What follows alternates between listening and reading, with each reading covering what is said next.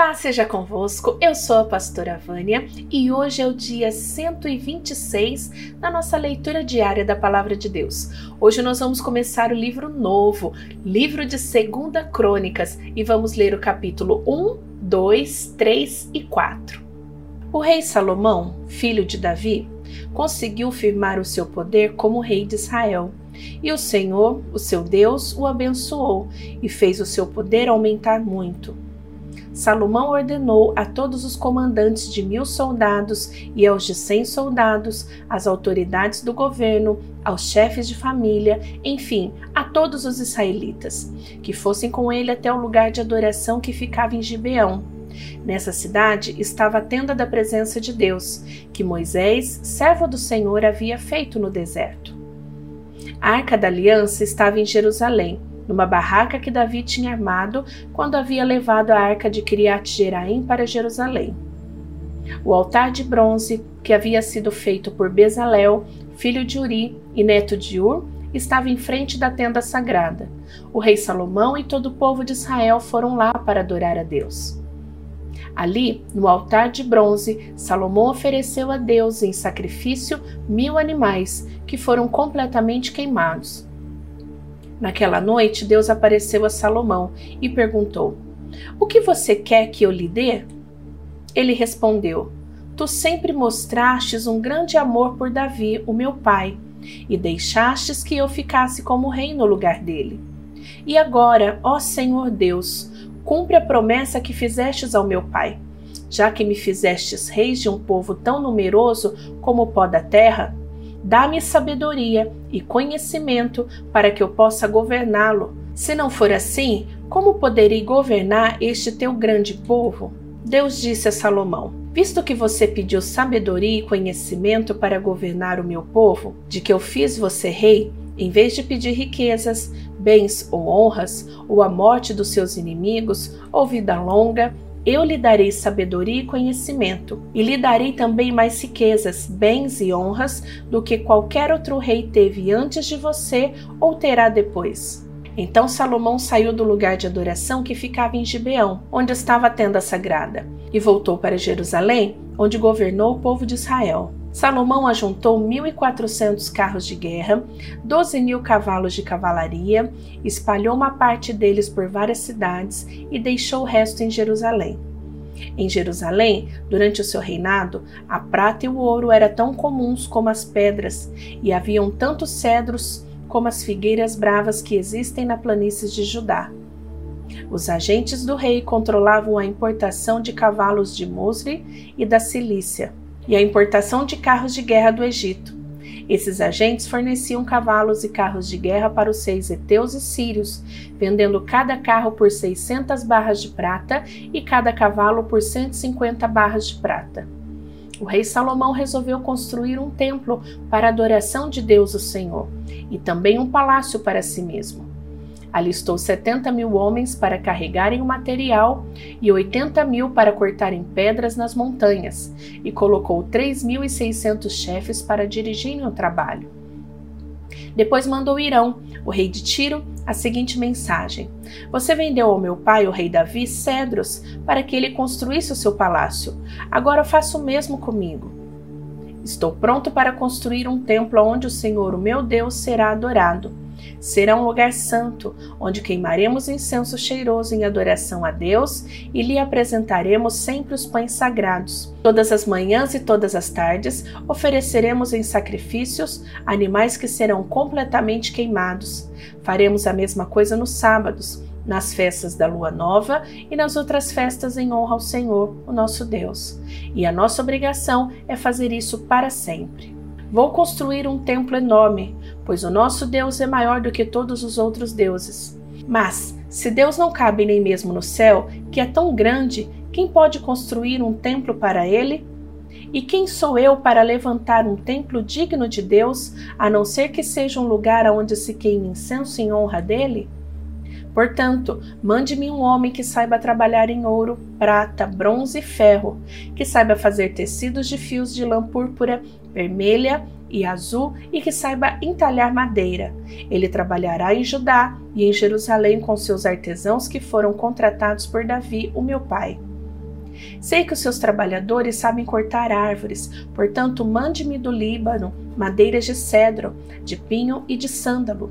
Os meus homens trabalharão junto com os seus, a fim de preparar muita madeira, pois o templo que vou construir será grande e maravilhoso. Para os seus trabalhadores que vão cortar as árvores, eu fornecerei duas mil toneladas de trigo, duas mil toneladas de cevada, quatrocentos mil litros de vinho e quatrocentos mil litros de azeite. Em resposta, o rei Irão mandou a Salomão a seguinte carta: O Senhor Deus ama o seu povo e por isso fez com que você fosse rei deles. Louvado seja o Senhor, o Deus de Israel, o Criador do céu e da terra. Louvado seja Deus, que deu ao rei Davi um filho tão cheio de sabedoria, tão inteligente e prudente, que vai construir um templo para Deus e um palácio para si mesmo. Agora eu vou lhe mandar Urã, um mestre artesão inteligente e capaz. A sua mãe pertencia à tribo de Dan e o seu pai era da cidade de Tiro. Ele trabalha em ouro, prata, bronze, ferro, pedra e madeira.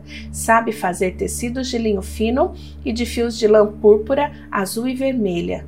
É perito também em obras de entalhe e sabe executar qualquer desenho que lhe seja apresentado. Ele trabalhará com seus artesãos e com os artesãos do rei Davi, o seu ilustre pai. Eu peço que você nos mande o trigo, a cevada, o vinho e o azeite que prometeu. Nós cortaremos nos montes Líbanos todas as árvores que você precisar. Levaremos as toras até o mar, faremos jangadas com elas e as levaremos por mar até o porto de Jope. Dali você as levará para Jerusalém. O rei Salomão fez uma contagem de todos os estrangeiros que moravam em Israel, como Davi, o seu pai, tinha feito. Havia no país 153.600 estrangeiros. Salomão separou 70 mil deles para carregar o material, 80 mil para cortarem pedras nas montanhas e 3.600 como chefes para dirigirem o trabalho. Salomão começou a construir o templo do Senhor Deus em Jerusalém, no Monte Moriá, onde Deus havia aparecido ao rei Davi, o pai de Salomão. O lugar que Davi tinha escolhido era o terreiro de malhar trigo de Araúna, o Jebuseu. Salomão começou a construção no segundo mês do quarto ano do seu reinado. O templo que Salomão construiu media 27 metros de comprimento por 9 de largura, de acordo com o padrão antigo. A sala de entrada tinha 9 metros de largura, que era a mesma largura do santuário, e a sua altura era de 9 metros. Salomão revestiu de ouro puro o lado de dentro da sala. Ele forrou de madeira de pinho o lugar santo, revestiu de ouro puro a madeira e fez entalhes de figuras representando palmeiras e correntes. Enfeitou o templo com pedras preciosas e com ouro do país de Parvaim. Revestiu de ouro as vigas, as batentes, as paredes e as portas do templo, e mandou gravar figuras de querubins nas paredes. A sala interna, isto é, o lugar santíssimo, media 9 metros de comprimento por 9 de largura, que era a mesma largura do templo. Para revestir as paredes do lugar santíssimo, foram usadas mais de 20 mil quilos de ouro. O ouro usado para dourar os pregos pesava mais de meio quilo, e as paredes das salas de cima também foram revestidas de ouro. Salomão mandou fazer dois querubins de madeira, que foram folheados a ouro, e os colocou no lugar santíssimo. Cada querubim tinha duas asas, e cada asa media 2 metros e 25 centímetros de comprimento. Os querubins estavam com as asas estendidas, de maneira que a asa de um tocava numa parede e a asa do outro tocava na outra parede. E no meio da sala, a asa de um tocava na asa do outro. Portanto, as asas se estendiam por nove metros, de uma parede à outra. Os querubins estavam de pé, olhando para o lugar santo. Salomão mandou fazer uma cortina para o lugar santíssimo. Era tecida de linho fino e os fios de lã azul, púrpura e vermelha e bordada com figuras de querubins.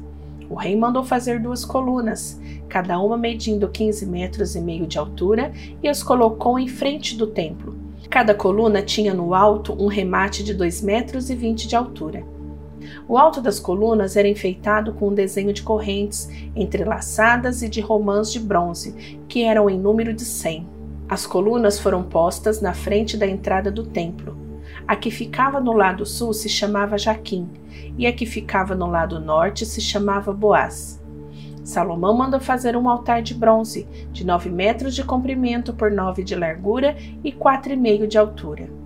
Também mandou fazer um tanque redondo de bronze, com 2 metros e 25 de profundidade, 4 metros e meio de diâmetro e 13 metros e meio de circunferência. Ao redor da borda de fora do tanque, que media 13 metros e meio, havia duas carreiras de figuras de touros de bronze, que tinham sido fundidas todas em uma só peça junto com o tanque. O tanque se apoiava sobre as costas de doze touros de bronze que olhavam para fora. Três olhavam para o norte, três para o oeste, três para o sul e três para o leste. A grossura das paredes do tanque era de quatro dedos. A sua borda era como a borda de um copo, curvando-se para fora como as pétalas de um lírio.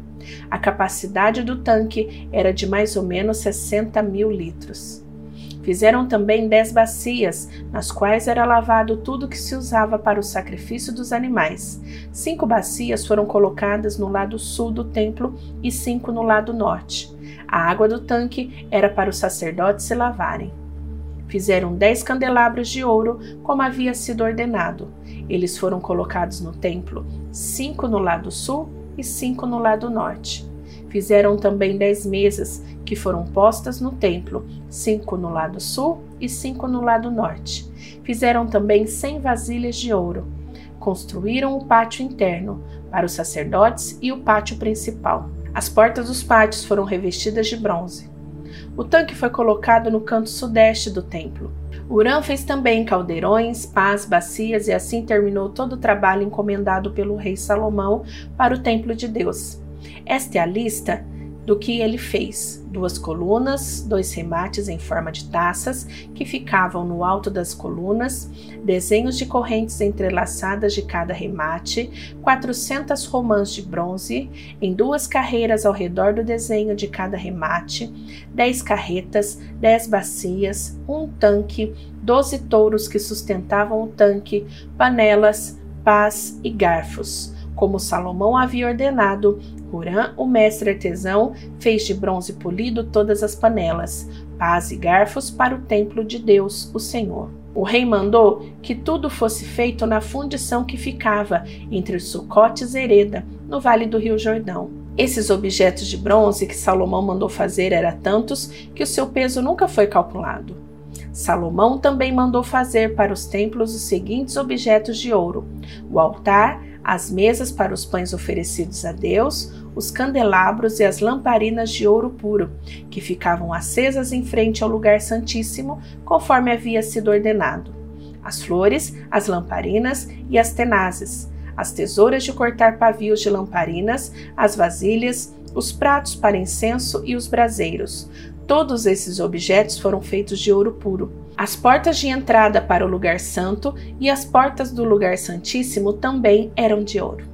Terminamos a leitura de hoje, mas eu vou te esperar amanhã para nós continuarmos o livro de Segunda Crônicas. Antes de você ir embora, não esquece de se inscrever no nosso canal, assim você fica sabendo logo que chega um novo vídeo. E também compartilhe o nosso vídeo, compartilhe a palavra de Deus e deixe o seu gostei, porque a palavra de Deus tem sido bênção para as nossas vidas, não é verdade? Então te espero amanhã, que Deus te abençoe. Beijo da pastora Vânia, tchau, tchau!